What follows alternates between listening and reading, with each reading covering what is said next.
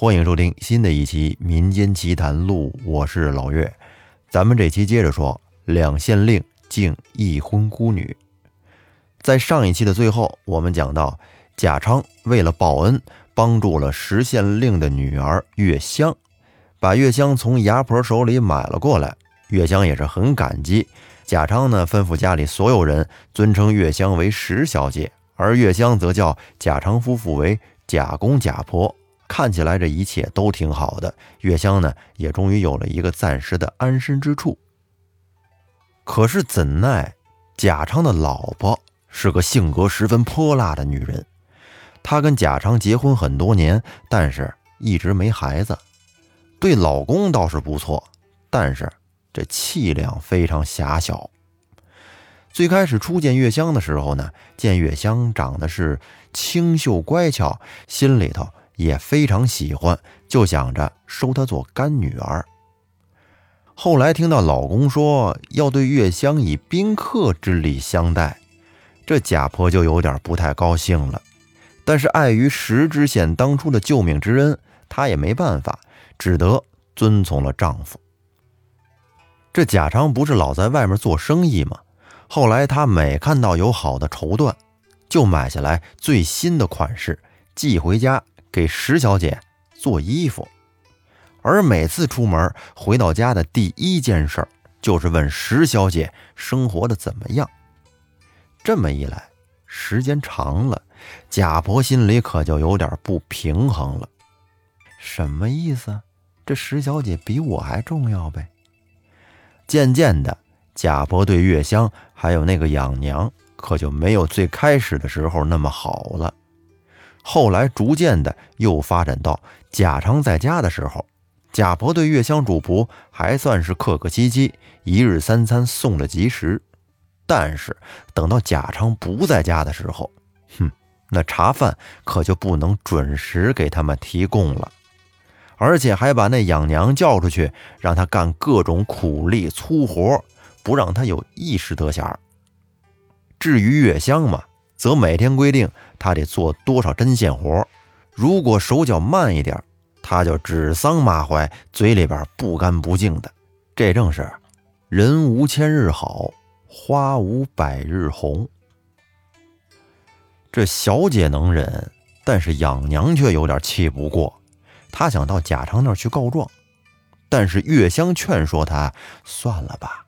当初贾公为了报恩，把我们买回来。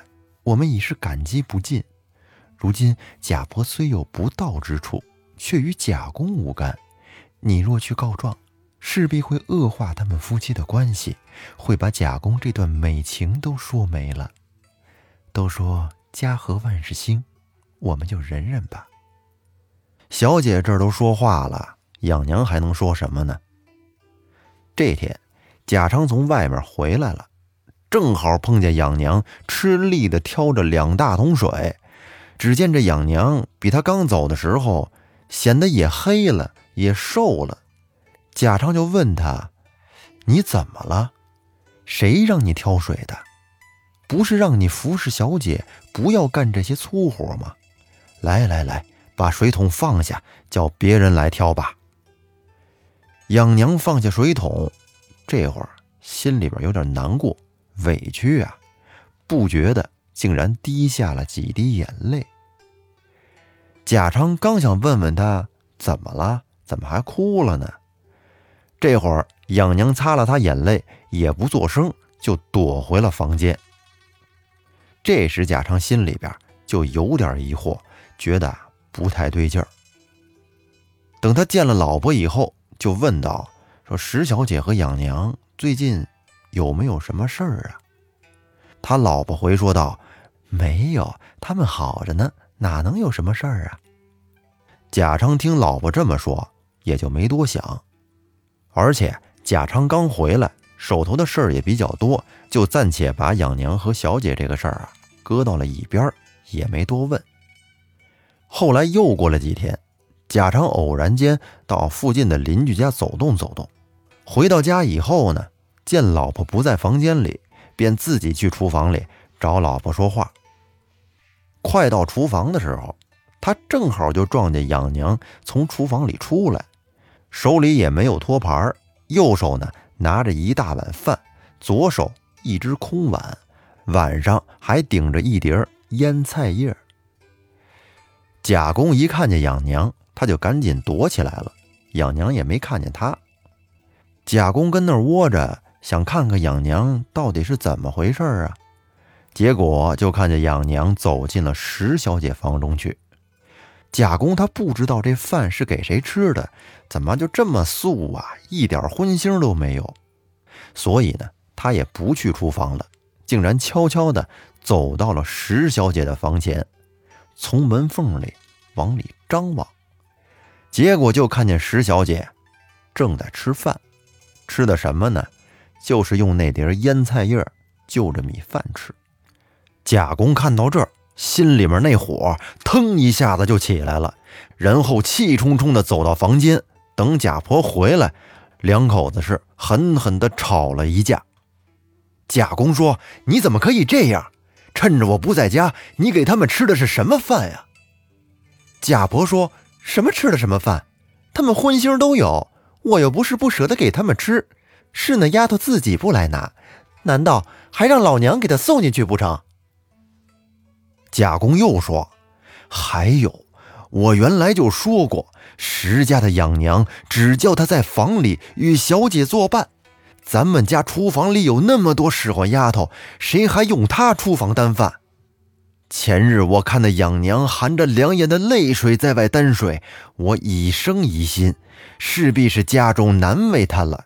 只因为匆忙，我没来得及细问。”原来是你这样无恩无义，连石小姐都敢怠慢。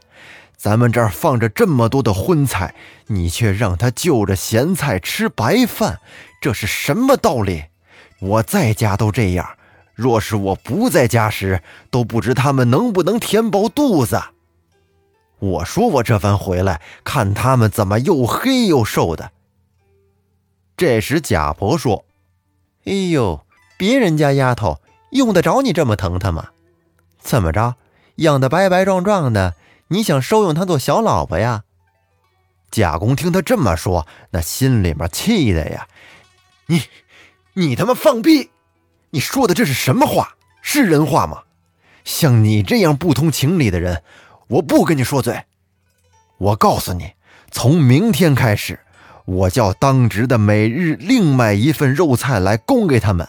不要算在家里的账上，省得夺了你的口实，你又跟那儿不高兴。贾婆听贾公这么说，自己也觉得呀，做的可能稍微有那么一点点不是，这嘴里边也就跟那儿含含糊糊的哼了几句，便不言语了。从此呢，贾公便吩咐当值的每日把肉菜分作两份然后叫厨下的丫头们各自。安排送饭，这正是人情若比初相识，到底终无怨恨心。贾昌因为心里边牵挂石小姐，怕她跟家里被媳妇怠慢，所以呢，他有一年多也没有外出经营。而他老婆在这段时间表现的也不错，所以这个事儿就过去了。后来，月香在贾公家一住就是五年，眼瞅着这小女孩可就长成了大姑娘。贾昌的意思呢，是想着给她找个好人家嫁出去了，这他才放心，也好出家门再做生意。这也是一直以来贾昌的一桩心事。他知道自己的老婆不贤惠，所以呢，给月香找人家这个事儿。也没跟他媳妇儿说，跟他也没法商量。想着如果凑巧呢，就给他赔些嫁妆嫁出去，这样最好。但是这个信儿撒出去了很长时间，也没有合适的。为什么呢？这其中啊，其实也有一个缘故。因为贾长他留意了县里的很多大户人家，有些人家吧很有钱，但是社会地位不高。贾昌怕辱没了石知县，不肯低就。而还有一些人家高门大户，但是人家也想攀龙附凤，不愿意娶一个平头百姓家的闺女，于是这个事儿就有点高不成低不就，所以说好事难成。这么一来，贾昌干脆也就不着急了。他想着，反正这几年老婆表现的还可以，而石小姐呢，也该找个好人家了，不如我到外面再做些生意。多赚些钱，到时候多陪些嫁妆。主意已定，在贾昌临出行前，他是反复叮嘱老婆和奴仆十几次，要他们一定要好好的对待石小姐。如果不听我的话，等我回家时，我就不跟你做夫妻了。到时我休了你。并且同时请出了石小姐主仆二人，反复安慰，叫他们踏踏实实的在家待着，我很快就会回来。这方方面面的全都嘱咐遍了，贾昌这才出门。结果贾昌一走，他这老婆立马就换了一副嘴脸。要不说江山易改，本性难移呢？这几年被老公跟这压着，不得不对石小姐恭恭敬敬。这心里呀是别提多不痛快了，一肚子昏闷气。现在终于好了，老公出门了，我解放了。就这样，结果老公走了三天以后，她就再一次的拾起了主家婆的气势来。她随便找了个理由，先是拿厨房里给这主仆俩送饭的丫头来施法，把丫头叫过来，朝着丫头脸上接连的就扇了几个巴掌。骂道：“你个贱人！你是我花钱讨的，还敢跟我这托大？是不是有那主仆俩来给你撑腰，你就敢不用心的服侍我？家长在家的时候纵容了你，如今他出去了，少不得还要老娘来立规矩。除了老娘以外，哪个该服侍，哪个不该服侍，你应该知道吧？要饭吃时，让他们自己去拿，不用你们跟那献殷勤，却耽误了老娘的使唤。”贾婆跟他骂了一会儿，挺解气，乘着兴又把当值的叫过来，吩咐他们将贾公派下的另一份肉菜钱折到他这儿来，不要再买了。这当值的也不敢不听啊。不过喜的是，月香这丫头能容忍，对这一切全不在意。哎，你给素的我就吃素的，给荤的我就吃荤的。又过了一些时日。有一天，养娘因为单洗脸水迟了些，那水已经凉了。养娘呢就哼了一声：“哎，这水都凉了。”结果就这句话被那婆娘又听见了，特地的跑过来一顿嚷嚷，说道：“这水又不是你担的，别人烧的汤，你便胡乱用些吧。当初在牙婆家，谁烧汤给你洗脸呀？”这养娘有点听不下去了，便回了贾婆几句，说：“谁要他们担水烧汤？我又不是没担过水，两只手也会烧火。下次我自己担水自己烧，就不费初夏姐姐的力气了。”结果就是养娘这几句话，一下子就提醒了贾婆当初她曾担过水这回事儿，她便骂道：“好你个小贱人！”先前担过几桶水，便在外面作身作粪，还哭与家长知道，连累了老娘受了百般的怄气。今日老娘要讨个账。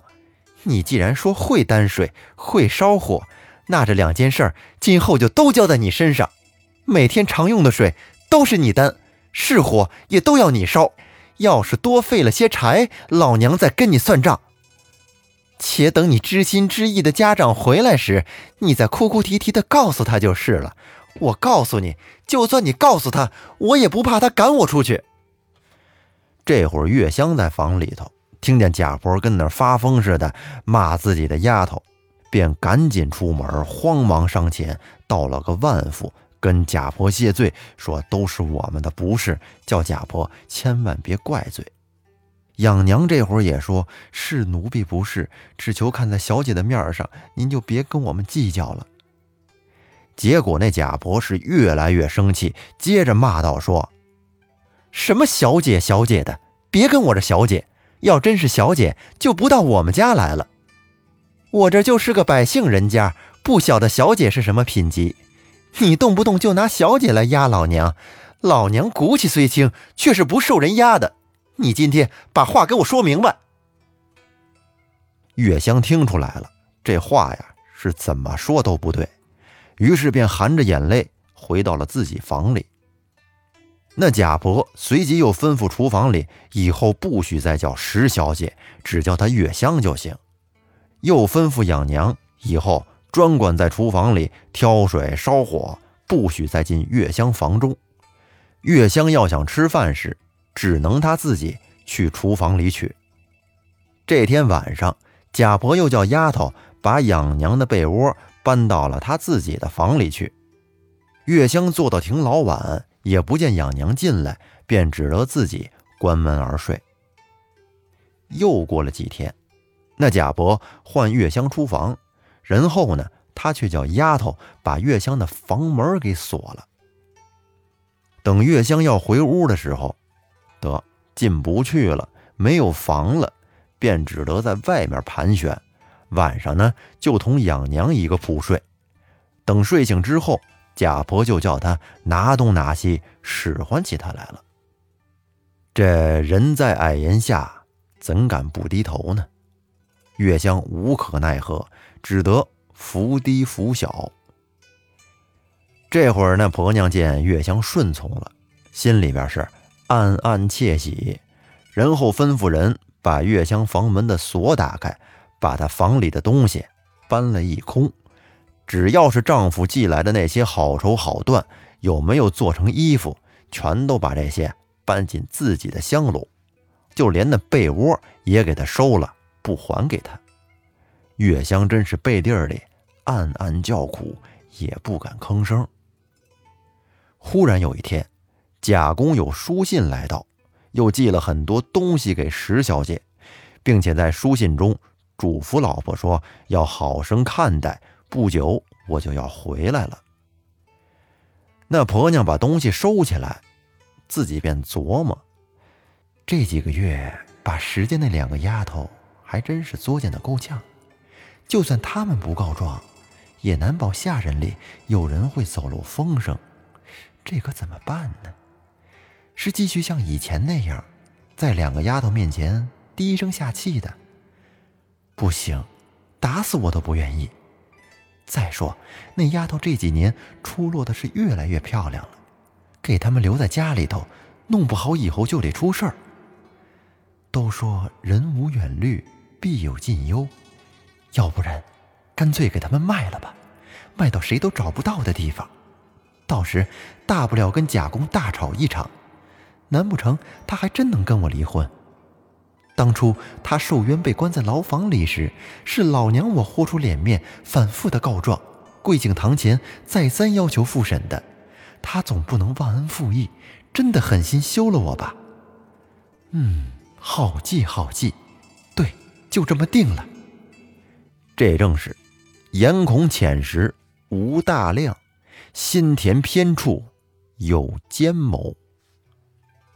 于是这贾婆说干就干，事不宜迟，得抢在老公回家之前把他们二人给弄走。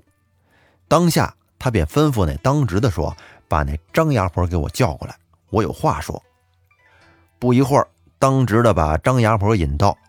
贾婆叫月香和养娘都见过了，对张婆说：“这是我家六年前买回的两个丫头，如今都老大不小了，大的早就不中留。”小的娇滴滴的也干不了活，白吃了我家这么多年米，你就帮我找个地方给他们卖了吧，省得我在烦恼。原来之前买卖月香的这个事儿是李牙婆经的手，而这会儿呢，李牙婆已经死了，在当地张牙婆又混起来了，有这么一号。张牙婆便说：“小的那个好处理。”本县的县长老爷父姓钟离，名义寿春人，到咱县当县令刚一年。他们家有位小姐，许配给德安县高县长家的大公子。过几天高家就要到我们这儿来娶亲了。钟离县长其他的嫁妆都已准备好，只是缺一个陪嫁的丫鬟。昨天县长老爷还催我抓紧找呢。你家这个小姑娘看起来文文气气的，挺合适，就是不知道要陪嫁到远方去，夫人你舍不舍得？贾婆一听，高兴的一拍手：“哎呦，这有什么舍不得的？她走的是越远越好，眼不见心不烦，到当官的人家去，吃得好，穿得好，比在我们家强多了。这呀，这就是她上辈子修来的福。”只是你在价格上可不能亏了我，养了这么多年，吃用了我这么多东西，我得把本钱收回吧。还有那个大的，你也一块给处理了吧。张婆说：“您这多少钱买的呀？”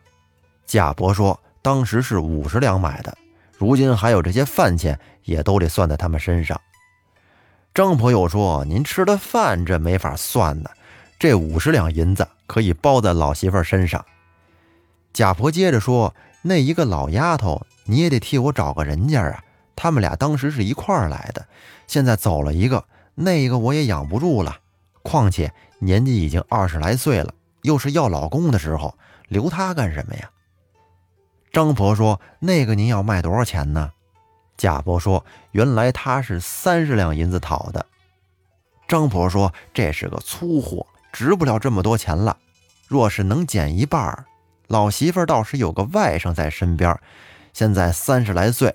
老媳妇原许下他给他娶一房妻小，只因为手头不宽裕，一直也没合适的。如果要是行，他们两个倒是能凑一对。贾婆一听便说：“既然是你的外甥，那就给你便宜五两银子。”张婆这还划价呢，说：“连这小娘子的美礼在内，您就让我十两吧。”贾婆是恨不得马上把这石家主仆赶紧弄走，便毫不犹豫地说：“行吧，便宜点就便宜点。明天你把人领走，一手交钱，一手交货。哎，你今天晚上还来不来？”张婆说：“今天晚上我还得跟外甥商量商量，来不及了。明天一早我来回话，估计两个都能要成。”说完，张婆便回去了。这间不在话下。那月香又一次被卖了之后，她的命运会发生怎么样的改变呢？咱们留在下期再说。本节目由喜马拉雅独家播出，感谢您的收听，拜拜。